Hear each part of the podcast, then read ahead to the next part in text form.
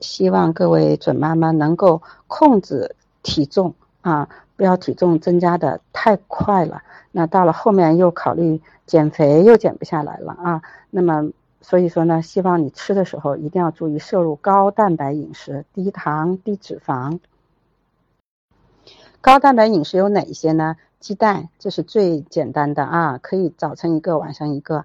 还有呢，就是豆制品啊，还有鱼呀、虾呀、牛肉呀、鸡呀啊，这都含蛋白的嗯量比较高。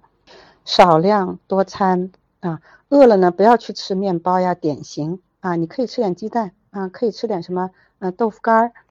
整个孕期我们的体重是控制在二十五斤，七个月之前啊。十二点五，七个月之后十二点五。那么小孩呢，实际上长呢是在七，就是在五个月以后，就是后孕期的后半期，小孩长得非常的快啊。